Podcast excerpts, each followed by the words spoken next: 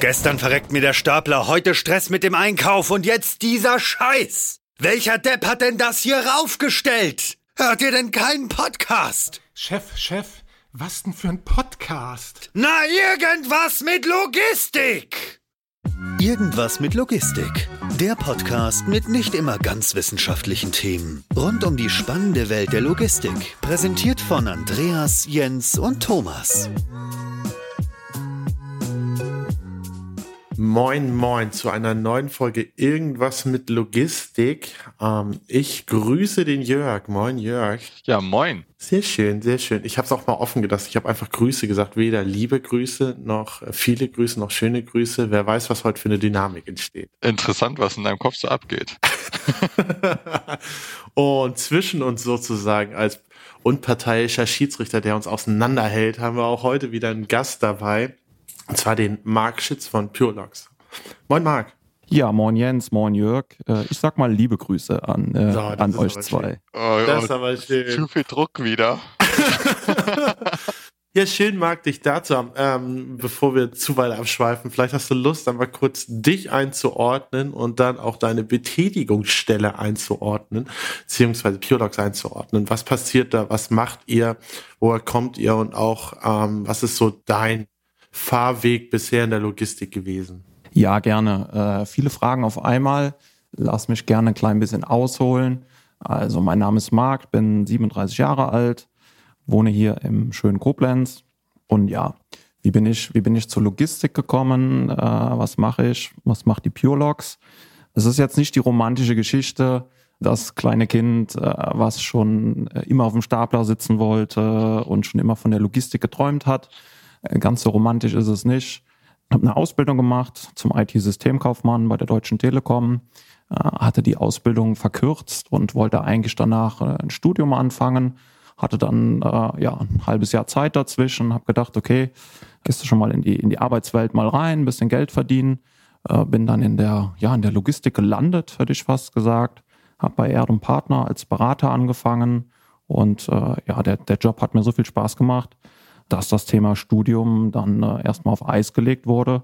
Und ja, so bin ich, bin ich in die Logistik reingekommen, habe dann von der Beratung irgendwann die äh, Projektleitung und Teamleitung übernommen, dann irgendwann zwischendurch nebenbei äh, studiert, weil es mich äh, nie so ganz losgelassen hat, das Thema. Äh, ja, das ist so, so grob der Werdegang zu mir an der Stelle. Die Purelog Solutions die ist 2015 äh, von ein paar Kollegen und mir zusammen gegründet worden. Und einfach Lust, was, was Eigenes zu machen äh, im, im Logistik, im WMS-Umfeld. Und ähm, ja, haben dann zu Anfang 2015 die Biologs gegründet. Cool. Das heißt, äh, Studium äh, hast du auf Eis gelegt, hast du später nachgeholt.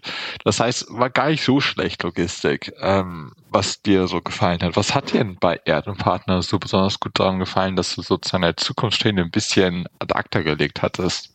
Es sind einfach unheimlich spannende Projekte, die man, die man in der Logistik hat. Ne? Also es ist super abwechslungsreich. Jede Firma ist irgendwie individuell, mit der man zu tun hat. Man hat so eine Mischung aus Bürojob, beim Kunden draußen, äh, beim Go Live auch mal auf der Fläche unterwegs. Äh, also einfach so diese, diese Abwechslung an einem Tag. Schnittstellen konzipieren äh, und am nächsten Tag irgendwie mitten in der Logistik drinstehen. Also so diese, ja, diese, diese Abwechslung, äh, die Herausforderung, die, cool. die hat mich persönlich einfach relativ schnell fasziniert. Aber in der Logistik benchmarkt man ja auch relativ oft. Und ich würde sagen, das ist der Benchmark von den Logistik-Lebensläufen. Einfach so in Logistik reingerutscht. Ich, ich würde mal sagen, das ist bei mir auch nicht groß anders gewesen. Eigentlich Logistik, ja, gibt's immer, aber jetzt nicht unbedingt das, was man später machen möchte. Man fühlt sich da vielleicht auch nicht unbedingt dann richtig herausgefordert, was, was ich zumindest gedacht habe. Deswegen immer spannend, das zu hören. Und auch spannend, mich würde mal interessieren, warum ihr dann PureLogs eigentlich gegründet habt. Also du hast gesagt, mit ein paar Kollegen. Mich würde interessieren, vielleicht mit wie vielen ihr es damals gemacht hattet. Und äh, man denkt ja immer selber, man kann es dann eben auch besser. Aber was habt ihr denn gedacht, könnt ihr besser? Ja, wir waren damals von den Gründern äh, einige gewesen. Hat sich ein bisschen, äh, bisschen konsolidiert äh, über die Zeit, hätte ich, hätte ich fast gesagt. Das sind jetzt bei uns äh, aktiv im Management. Der Georg Weyer, der Florian Schüller und äh, meine Wenigkeit an der Stelle. Und ähm, ja, was waren so die, die Gründe gewesen, halt einmal, einmal was, was eigenes zu machen und einfach auch ein, ja, einen anderen Fokus zu legen, was, äh, was Technologien angeht, was äh, Abläufe in, in Projekten angeht. All solche Themen haben da, haben damit reingespielt. Cool. Das heißt, so von Technologiesicht, ähm, habt ihr da noch was groß anders entwickelt gehabt, gleich zur Anfangszeit, oder hat sich das auch im Laufe, ich sag mal, der agilen Technologieentwicklung so dargestellt, dass ihr guckt, okay, wie sind die Marktanforderungen, darauf aufbauend machen wir vielleicht mal ein MVP, dann entwickeln wir es wieder weiter, wieder weiter und da ist Purelox in so einer endgültigen Form entstanden. Äh, jein. Äh, auch da muss ich leider wieder ein klein bisschen ausholen, um es zu erklären. ähm, sorry. Also was haben wir gemacht 2015? Ähm, wir haben uns erstmal gesagt, okay, wir beschäftigen uns jetzt mal äh, intensiv mit dem, mit dem WMS-Markt. Wir haben uns äh, knapp 30 Firmen angeschaut, uns mit denen beschäftigt äh, und geschaut, okay, wo könnte man partnern? Äh, was spricht uns da als, als System an, als Philosophie an? Haben dann kurz mit einem äh, großen Amerikaner zusammen gepartnert, was WM West Thema angeht, haben dann aber festgestellt, es hat nicht so ganz zu unserer, zu unserer Philosophie, zu unserem äh, Ziel gepasst an der Stelle und sind dann Ende 2015 äh, mit der VIA Store Software haben wir gepartnert. Hat sehr gut gepasst für uns. Äh, die VIA Store so aus dem äh, Automatikumfeld vom, äh, vom Kern her mit äh, da sehr, sehr starkem Know-how, Automatik ein Thema, was uns schon immer interessiert hat, weil äh, ich glaube, es ist kein Geheimnis, dass die Automatik irgendwo ein großes Zukunftsthema ist. Wir so mehr aus dem manuellen Bereich mhm. äh, und äh, ja, hat, hat sehr gut für uns gepasst. Äh, Grüße an Philipp Hanwörnle an der Stelle, wenn ich grüßen Grüße. darf. Ähm, ganz liebe Grüße. Schneiden genau. wir dich raus, nee, nee. Sehr schön. Und wir haben aber parallel von Anfang an seit Tag eins uns mit der Entwicklung von neuen Technologien beschäftigt. Also wir haben unsere, ich hätte es jetzt fast gesagt, unsere Hardcore-Coder eben die, die Freiheit gegeben, äh, mal zu sagen, okay, wenn man jetzt was ganz neu machen würde, auf welcher Technologie würde man das machen? Mhm. Äh, ist als Ergebnis dann Python rausgekommen als Programmiersprache, haben dann 2015 mit einem Logistikdienstleister ein Abrechnungstool auf der Basis entwickelt. Und das war so der, der Startschuss gewesen. Weg von, wir machen Kunden individuelle eigene Versionen hinzu. Wir haben hier eine, eine Plattform, wo wir eine Version haben, die eben weiterentwickelt wird und wo alle Features, die da reinkommen, äh, dann parallel allen Kunden zur Verfügung gestellt wird. Das Ganze äh, die, die Plattform haben wir dann über die Jahre immer weiterentwickelt, haben dann basierend darauf ein weiteres Produkt rausgebracht, eine Slot-Management-Lösung. Äh, die ist, ja, jetzt kommt kurz der Vertriebler bei mir durch, sorry, die ist mittlerweile auf allen Kontinenten auch im Einsatz.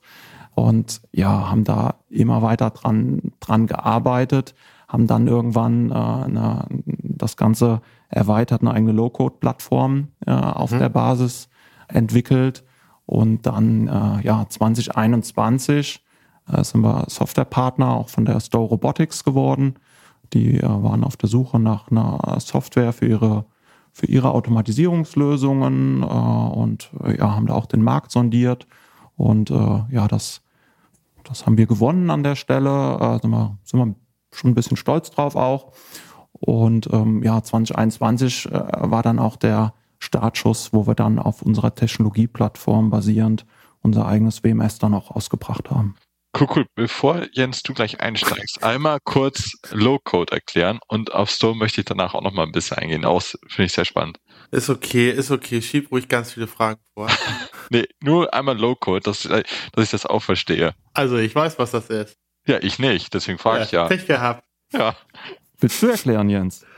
Ich habe mal gehört bei einem Vortrag, das fand ich sehr schön, dass es die Applikation in No-Code und Low-Code gab und dass je nachdem dann darauf basiert hat, wie viel möchte man da auch reingehen und wie viel hat man auch Know-how. Also beispielsweise, wenn ich nur irgendwelche Kästchen verschiebe und Häkchen setze, dann kann ich das WMS steuern, ohne irgendwie zu coden.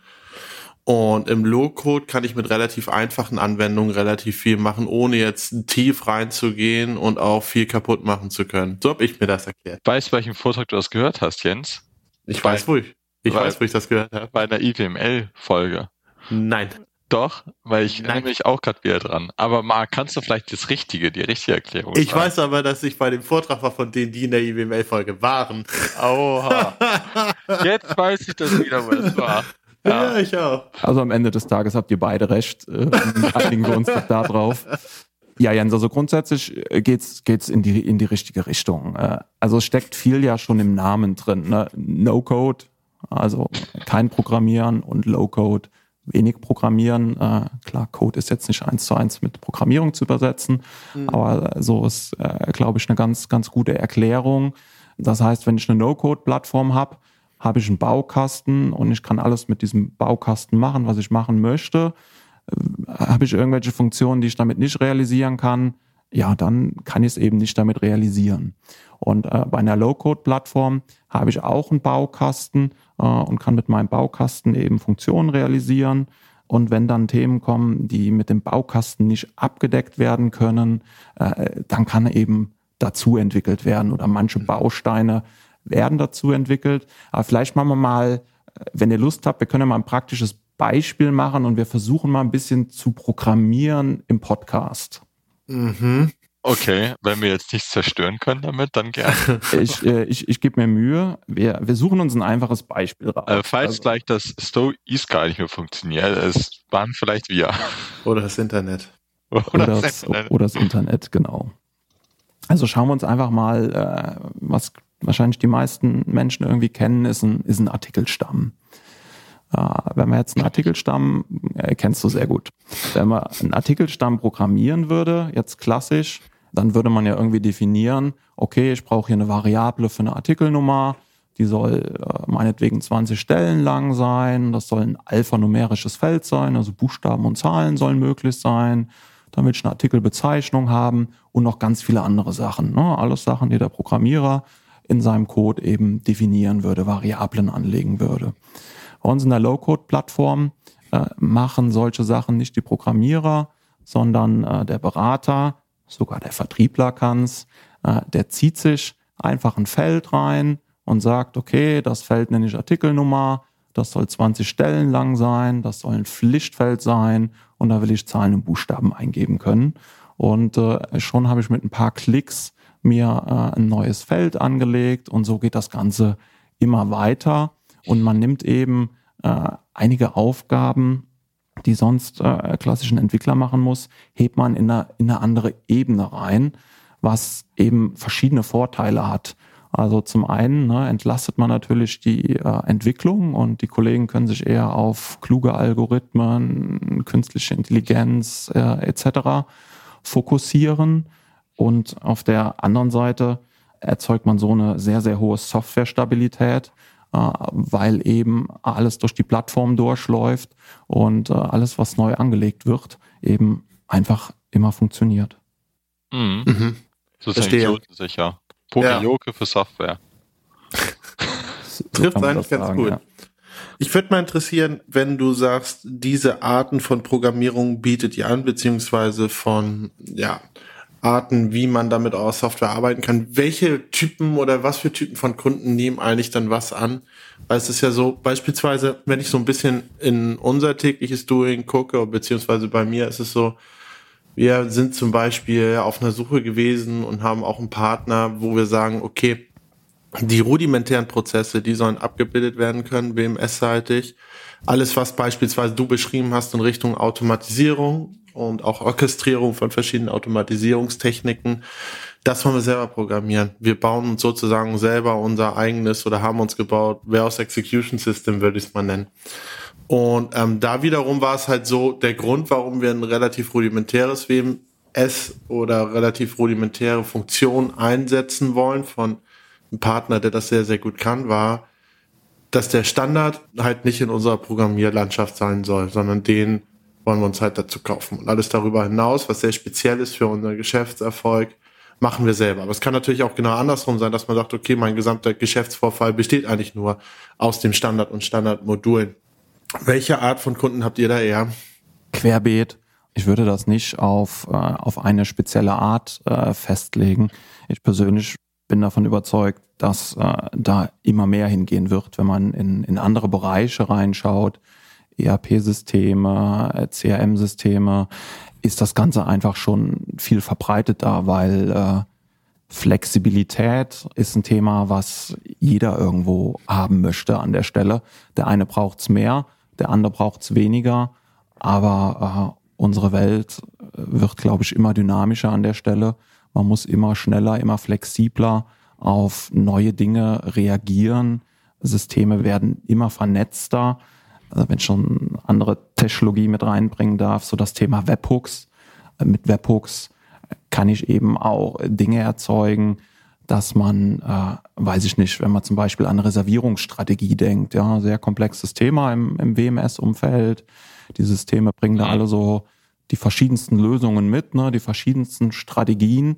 Aber manchmal haben äh, Kunden dann doch noch individuellere Anforderungen. Also machen wir mal ein Beispiel. Ich habe eine Logistikhalle und da ist vielleicht ein Bereich, wenn die Sonne extrem scheint, äh, ist das für die Produkte nicht gut, weil sich das da extrem aufheizt und man kriegt es nicht anders hin.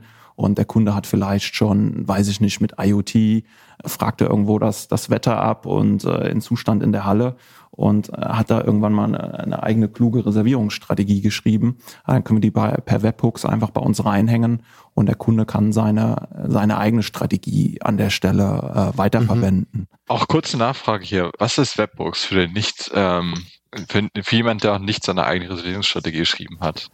Also Webhooks ist so eine, ähm, ich erkläre es gerne, ist so eine dreistufige äh, Technik. Also erstmal ist es ein weltweiter Standard. Wir machen es über HTTP äh, beziehungsweise HTTPS, also alles keine Sachen, die die, die PureLogs erfunden hat, sondern wir setzen auf weltweite Standards. Das ist einmal, kann ich dadurch eventbasiert einfach Meldungen ausgeben. Also ich kann definieren, wenn ein spezielles Event eintritt, zum Beispiel äh, in der Sekunde, wo das Picking beendet ist, soll bitte eine Nachricht irgendwo rausgeschickt werden. Ja, also mhm. ich muss nicht irgendwo pollen, sondern ich habe was Eventbasiertes. Zweites Level an der Stelle ist eben, dass ich dadurch sowas wie, man kennt es vielleicht aus der Vergangenheit, äh, User Exits nennt es der ein oder andere oder Touchpoints, wo ich einfach dem Kunden an verschiedenen Stellen die Möglichkeit gebe zu sagen, hier, ähm, pass mal auf, hier kannst du eben individuell deine eigenen Sachen äh, integrieren. Und der dritte Punkt ist eben, dass man dadurch Systeme komplett miteinander verschmelzen kann. Also machen wir mal ein Beispiel. Äh, typischerweise im ERP-System hat man Bestände oft eben kumuliert äh, und nicht irgendwie auf die, auf die HU, auf den Quant runtergebrochen. Im WMS-System hat man das. Manchmal möchte man aber auch vielleicht als ERP-User diese Informationen haben. Jetzt will man den aber nicht im WMS irgendwie äh, schulen, dem Zugang geben, dann kann man sagen, okay, über einen Webhook, der hat bei sich einen Knopf, äh, und wenn er da drauf drückt, äh, dann landet der in einem Menü von uns, kann sich die Sachen angucken mhm. und ist danach wieder in seinem ERP und umgekehrt. Also wirklich die, die Verschmelzung von, äh, von unterschiedlichen Systemen kann man, äh, kann man damit machen. Quasi ein Wurmloch in den Codebereich. Wurmloch ist, ist äh, eine sehr schöne äh, Beschreibung. Also wenn, wenn ich darf, äh, nehme ich, nehm ich mir die mit. Ja, klar. Ist, ist doch keine Trademark drauf, mache ich auch nicht. Äh, kannst du behalten. Ja, cool. Finde ich, hört sich alles, ich finde alles so grundsätzlich, was so ein bisschen in Funktionsbausteinsprache geht, wo man halt sich seine eigenen Bausteine so zusammenbauen kann, immer sehr interessant, weil es einfach auch eine ganz andere Welt erschließt, weil es eben auch die Welt erschließt von Leuten, die zwar gerne programmieren wollen würden, es aber einfach nicht können vom Know-how her, aber trotzdem die Prozesse gut nachvollziehen können. Ich würde gerne nochmal auf die Stowe-Geschichte eingehen. Und zwar, wie kam es eigentlich damals, dass eben eine Software dafür gesucht wurde und warum hat sich da PureLogs besonders gut angeboten? Weil es ja eigentlich ein, ist ja ein Gewerk, ist ja ein Produkt, wie ein ASR ist ganz normal. Warum dann PureLogs? Jetzt bin ich natürlich kein äh, Stowe-Mitarbeiter und äh, muss da ein bisschen aufpassen, äh, dass ich da nichts äh, nichts Falsches erzähle. ähm, also soweit wie ich das weiß, hat man sich eben intensiv mit dem mit dem Softwareumfeld beschäftigt, äh, beim Fraunhofer geschaut und und und sich viele viele Firmen angeschaut und ähm, ja, man äh, war unter anderem auch irgendwann bei uns, äh, war auch ein äh, für mich sehr beeindruckender Termin, war eine Dame dabei gewesen, die ich glaube über mehrere Jahrzehnte, wenn ich es richtig im Kopf habe, äh, in der, der SAP-Welt auch gearbeitet hat, in der Produktentwicklung. Und äh, ja, wir haben immer auch unsere äh, Technologie vorgestellt, unsere Philosophie, wie wir uns Projekte vorstellen, Software gezeigt und am Ende des Tages fand man es wohl nicht ganz verkehrt, was wir da machen. es war nicht das Schlechteste. War nicht das Schlechteste. ja, cool. Ähm, wo seht ihr denn so euren, wenn ich jetzt mal neue, wenn ich jetzt ein Lager habe, wie müsste aus deiner Sicht ein Lager aussehen, dass der Pure Dogs passen würde?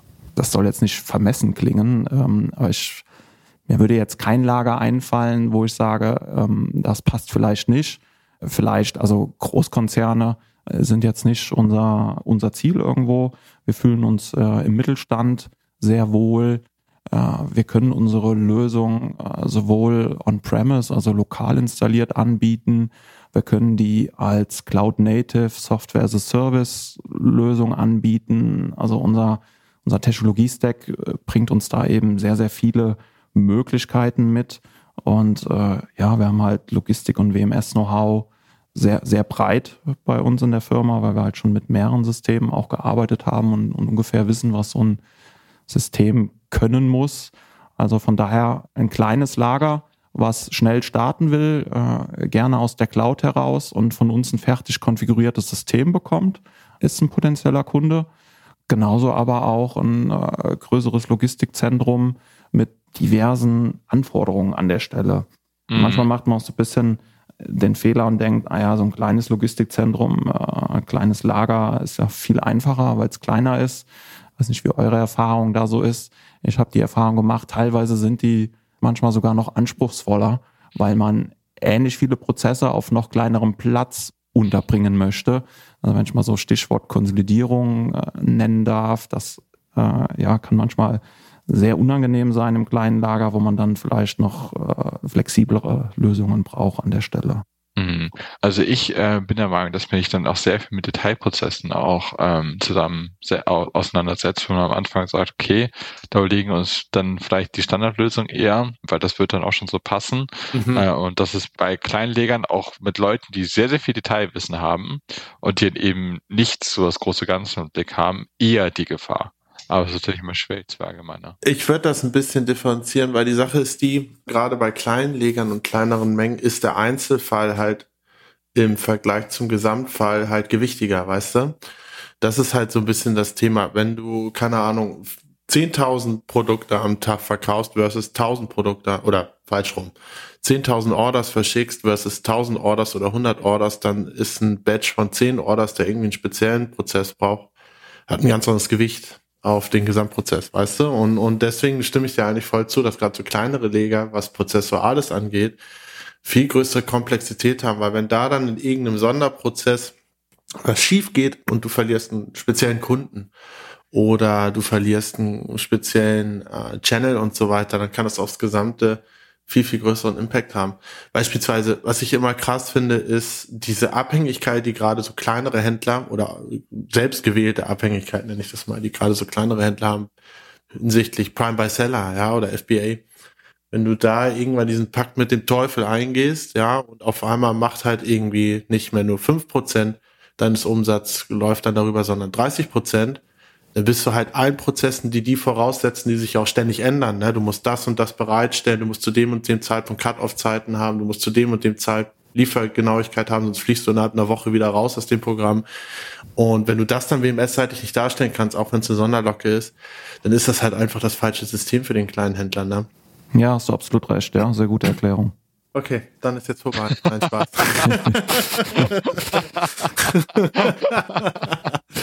nee, aber es ist, es ist ja so, deswegen auch so eingangs meine Frage, Marc, weil ich finde es halt so spannend und auch mal zu erfahren, wie so deine Sichtweise ist, ob gerade dieses Thema Spezialisierung versus Modularisierung oder allgemein äh, gehaltenes System, wie du das im Markt, wahr, im Markt wahrnimmst. Ist es so, dass eher speziellere Lösungen gefragt werden oder eher allgemeine und wenn allgemeine gefragt werden, halt aus dem Grund, wie ich vorhin beschrieben habe, weil die speziellen Sachen dann selber abgewickelt werden über die eigene IT-Abteilung Oder weil man eher sagt so, ja, das, was Jörg gerade meinte, ähm, ich schrumpf mal die Komplexität gesund, ja, will ich es mal nennen, und mach dann die Prozesse, die wirklich, ja, die Hauptprozesse sind. Wie ist da so deine Wahrnehmung? Weil eigentlich kannst du ja in so einer Firma wie bei euch alles von dem wundervollsten Systemdesigner bis halt wirklich zum Standard, ich baue Module und die halten dann zehn Jahre, musst du ja eigentlich irgendwo alles vorhalten, oder in eurer Mannschaft? Ja, ist äh, komplexe Fragestellung. Also ähm, um es mal aus äh, von vorne aufzurollen, im Vertrieb ist es doch eigentlich immer so, jeder erzählt, er will einen Standard haben, er will möglichst zu 100% Standard haben. Und wenn es dann losgeht, ja. will man irgendwie auch noch 100% Standard haben, aber man will auch 100% seiner äh, vielleicht individuellen Sonderlocken, die... Ja, man die will Standard bezahlen, sagen wir es mal so. Man will eigentlich gar nicht Standard haben, man will aber den Standard bezahlen. Ich hätte gerne den Standardpreis mit meinen Sonderprozessen. Yes. So kann man es vielleicht auch sehen. Es ist eben eine, eine Aufgabe vom, äh, von einem Berater dann auch zu sagen, äh, hey, guck mal, wir haben die fünf Best Practice an der Stelle. Äh, mhm. lass uns, lass uns doch äh, einen davon holen und äh, der wird auch gut passen. Und äh, ja, wenn man irgendwo sagt, okay, äh, es muss eine Kombination aus den fünf sein, äh, dann können wir eben, weil es bei uns einzelne kleine Bausteine sind, die auch äh, entsprechend anders zusammenstecken über ein BPMN-Verfahren und können dann eben äh, ja auch Sonderlocken ohne zu entwickeln abbilden. Äh, natürlich bis zu einem gewissen Maß. Äh, es gibt auch irgendwo Themen, deswegen auch Low-Code, äh, wo dann auch mal mal was entwickelt werden muss an der Stelle. Aber der Trend muss in meinen Augen mehr dahin gehen zu dem Thema äh, Produkt und nicht, nicht projektgetrieben, ne? weil die Projektlaufzeiten äh, ne, von klassischen Systemen, die sind ja die letzten Jahre eher nicht kürzer geworden, sondern die werden immer länger. Ne? Und eigentlich ist das ja ein Widerspruch, wenn, wenn man schaut, es gibt WMS-Systeme, äh, die sind irgendwie seit 30 Jahren auf dem Markt, haben schon hunderte von Projekten gemacht und trotzdem dauern dann neue Projekte immer noch ewig lang, äh, kosten super viel Geld, ja, weil die Systeme halt immer komplexer werden. Ne? Das sind so diese klassischen großen Monolithen, wo immer weiter was dran geschraubt wird und dran geschraubt wird. Teilweise werden Funktionen mehrfach entwickelt, äh, weil man gar nicht mitkriegt, dass die in anderen Projekten schon umgesetzt wurden. Und äh, wenn man dann mal so dieses Thema Fachkräftemangel, aufs Geld muss mehr geschaut werden, etc. mit reinbringt, äh, dann ist das was, wo ich sage, mittel- und langfristig ist das nicht unbedingt der Weg der Zukunft. Es wird immer auch diese Riesenprojekte geben, gar keine Frage. Aber ich bin äh, sehr, sehr stark äh, auch aufgrund von meiner Projekterfahrung davon überzeugt, dass es viele Projekte gibt, die in deutlich, deutlich kürzerer Zeit gemacht werden können, äh, mit deutlich weniger Invest auch. Ne? Also wer hat es noch nicht erlebt? Äh, über Monate, Monate wurde ein Pflichtenheft irgendwie erstellt äh, und jede Menge Entwicklungen definiert. Und am Ende des Tages äh, ja, werden diverse Entwicklungen davon kommen nie zum Einsatz, äh, weil man dann irgendwie halt andere Lösungen findet also, oder sich der Prozess schon wieder verändert hm. hat. Ich, ich muss auch zugeben, Pflichtenheft lesen ist eins meiner Aufgaben, wo ich am Morgen aufstehe und sage, was für ein Scheißtag heute. Also, okay. da ist wirklich gar kein Bock immer drauf. Aber mal so einen Schuss in die Zukunft zu wagen, machst du das, was du jetzt machst, auch noch in fünf Jahren? Oder was machst du anders? In fünf Jahren. Oh, fünf ja. Jahre ist ein, äh, ein ist so sehr langer, Frage, ne? sehr ja, langer Zeithorizont. Wo siehst dich da? Kinder, Frau? wo siehst du dich da? Aber jetzt machen wir nur das Berufliche. Welches Küchengerät bist du? Ja, welches Küchengerät bin ich? Habe ich auch schon mal gehört. Der Thermomix. nee, nur das, nur das Berufliche. Also fünf Jahre ist äh, in der jetzigen Zeit echt ein langer Zeithorizont. Ja, ich, ich denke, dass ich äh, noch das Ähnliche mache. Vielleicht äh, wird äh, ChatGBT oder ähnliche Sachen mir ein paar Dinge abnehmen können. Also das ist so ein Thema, wo ich glaube, da da muss man sich äh, mit beschäftigen, äh, long-term gesehen, äh, weil das einfach viele Möglichkeiten äh, mit sich bringt. Aber ich glaube, ich werde in fünf Jahren äh, immer noch in der Logistik unterwegs sein und äh, ja, immer noch vielleicht äh, spannende Podcasts wie mit euch auch machen.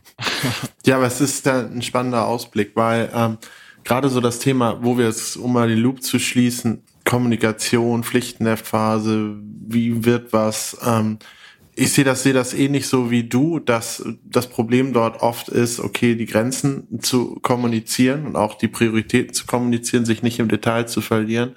Ähm, ich sehe so ein bisschen die Aufgabe auf allen Seiten, ja, also der oder die Anwender muss am Ende des Tages halt sagen, okay, ich muss mich darauf einlassen, dass vielleicht nicht alles, was ich bisher gemacht habe, schlau war, ja.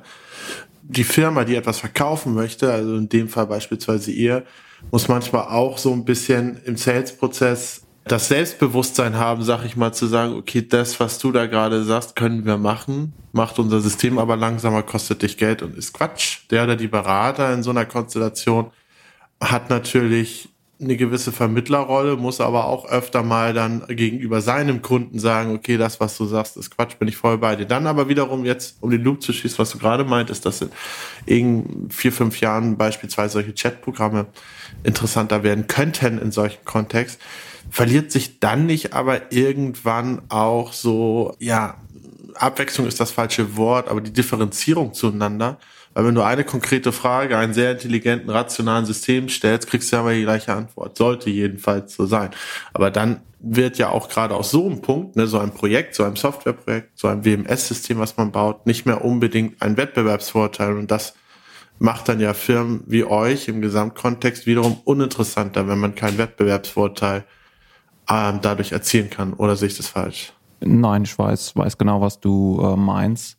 Äh, das war auch ein bisschen auf, auf meine persönliche Arbeit bezogen. Also äh, fürs Softwareentwickeln reicht es bei mir äh, leider nicht, was äh, mein, meine äh, Mathe-Skills angeht.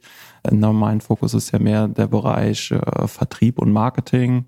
Ja. Und da glaube ich, äh, ist, also KI wird in vielen Bereichen ein, ein Thema sein.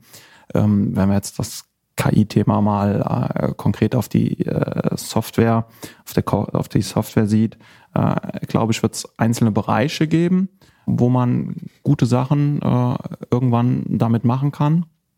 Und das mhm. ist wirklich die Frage so, ne, was ist, was ist der passende Use Case an der, äh, an der Stelle?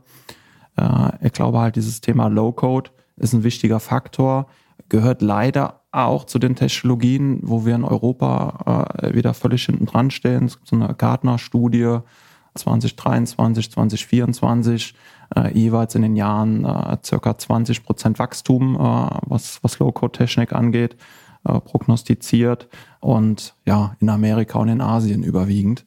Äh, mhm. also ich glaube, das ist, ist einfach ein Thema, das wird uns weiter beschäftigen. Äh, ich weiß nicht, wie, äh, wie eure Wahrnehmung so der letzten Jahre ist. Der WMS-Markt, äh, gerade hier in der Dachregion, der ist ja völlig überhitzt. Also es gibt ja seit gefühlt ewig und drei Tagen, also eigentlich seitdem ich in dem Bereich unterwegs bin, gibt's immer mehr Projekte als Leute, die diese mhm. Projekte und Anforderungen machen können. Und äh, du triffst immer wieder auf äh, Firmen, ja, die noch mit, mit Papier unterwegs sind aber das ist ja genau der Unterschied. Und da deswegen finde ich auch, dass dieser Ansatz schlau ist mit Low-Code oder No-Code, weil die Sache ist ja die, nehmen wir jetzt mal ein Beispiel, ich habe jetzt eine WMS-Ausschreibung, ja, für ein Projekt. Punkt. So, dann habe ich eine Firma, die bietet mir das System an, keine Ahnung, Vollkosten mit Lizenzkosten, sagen wir mal über fünf Jahre kostet mich das 82.000 Euro. So, die andere, da kostet es mich 360.000 Euro mehr oder minder das gleiche, so gut wie man das in so einer Tenderphase abstecken kann, was ja krass schwierig ist, wie du, wie wir gerade anhand von Pflichten und Lastenheft auch gesagt haben. So, jetzt entscheide ich mich für die günstigere Variante. Ähm, und die hat beispielsweise keine Applikation Richtung Low-Code oder No-Code. Jetzt habe ich ein Problem. Was mache ich? Ich rufe dann da an im Service.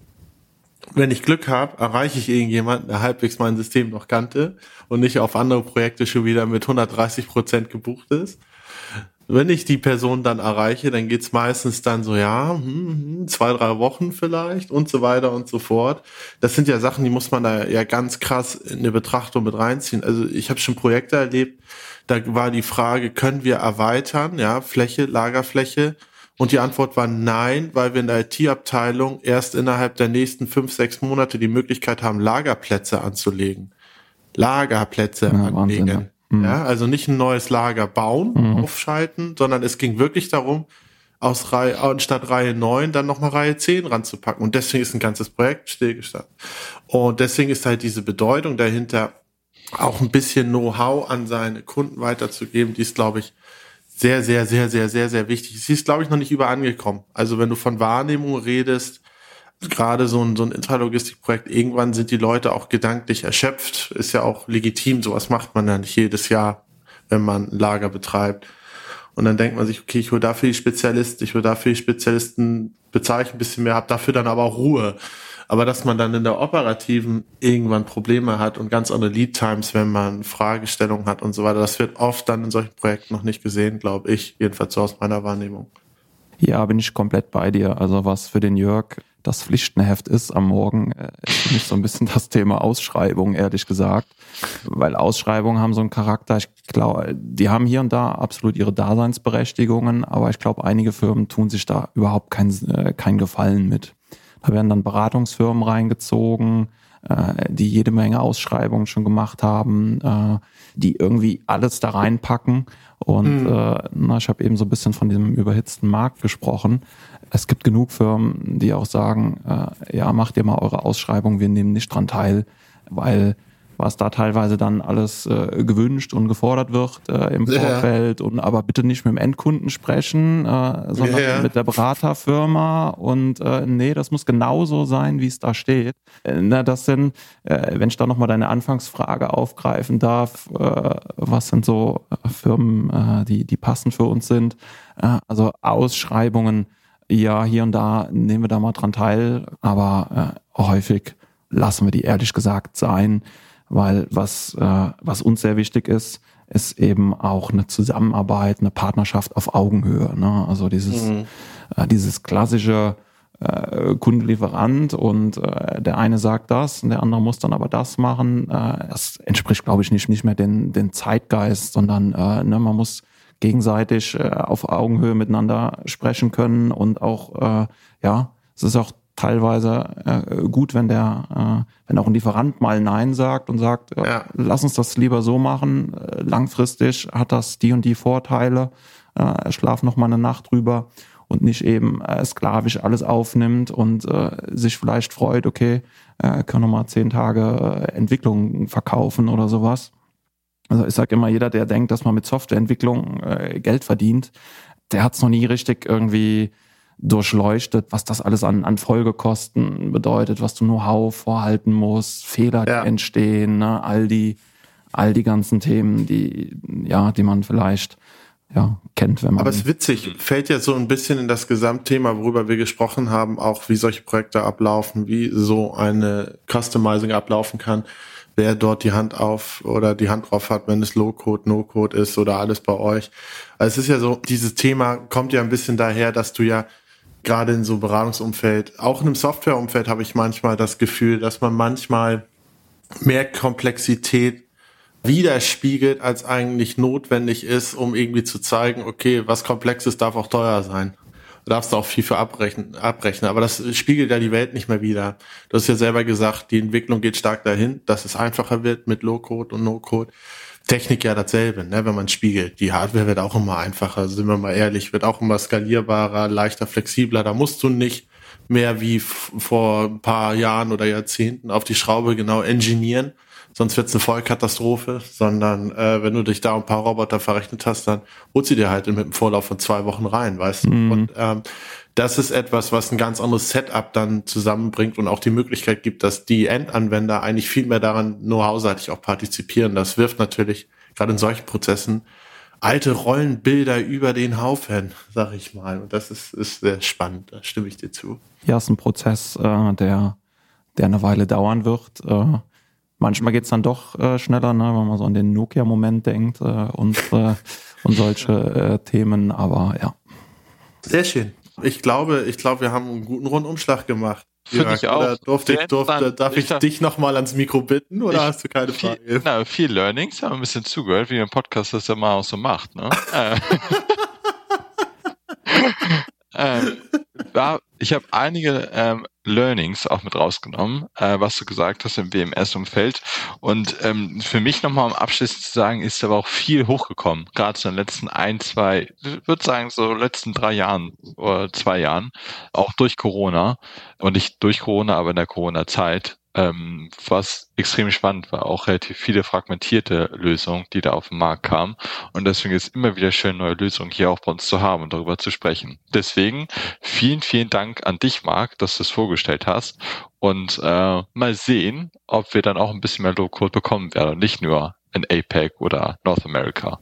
Ja, äh, sehr, sehr gerne, äh, Jörg fürs Wurmloch äh, an der Stelle auch nochmal. Äh, Sehr gerne. Vielen, vielen Dank. Und äh, ja, ihr seid gerne auf der Logimat eingeladen, kommt uns am Stand besuchen. Da könnt ihr äh, Software erleben, ist so ein bisschen unser Motto äh, dieses Jahr. Dann äh, können wir uns mal zusammen ja, ein bisschen was anschauen. Wenn uns wir, muss es einfach gemacht werden, weil was wir programmieren, das wollen wir auch dann irgendwie in Bewegung sehen, damit wir sehen, was wir gemacht haben. Weil wir können uns mal so schlecht vorstellen.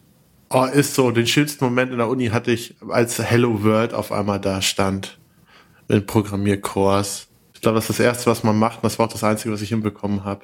Ja, Hello World ist auch ungefähr so mein, äh, mein Entwicklerlevel, ja. Jetzt komme ich am Tannenbaum gemacht.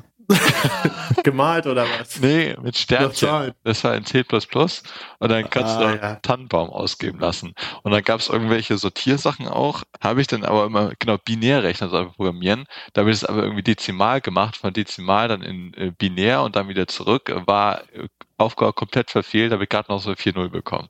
Sehr schön, sehr schön, lieben wir. Ich glaube, ich hatte auch, ich glaube, ich hatte 3-7 in objektorientiertes Programmieren. Ja, genau. Zweitversuch, genau. Zweitversuch natürlich. Sehr gut. Hört sich so. Alles klar, jo, danke dir, Marc, und bis zum nächsten Mal. Ciao, ciao. Macht's gut. ciao. ciao.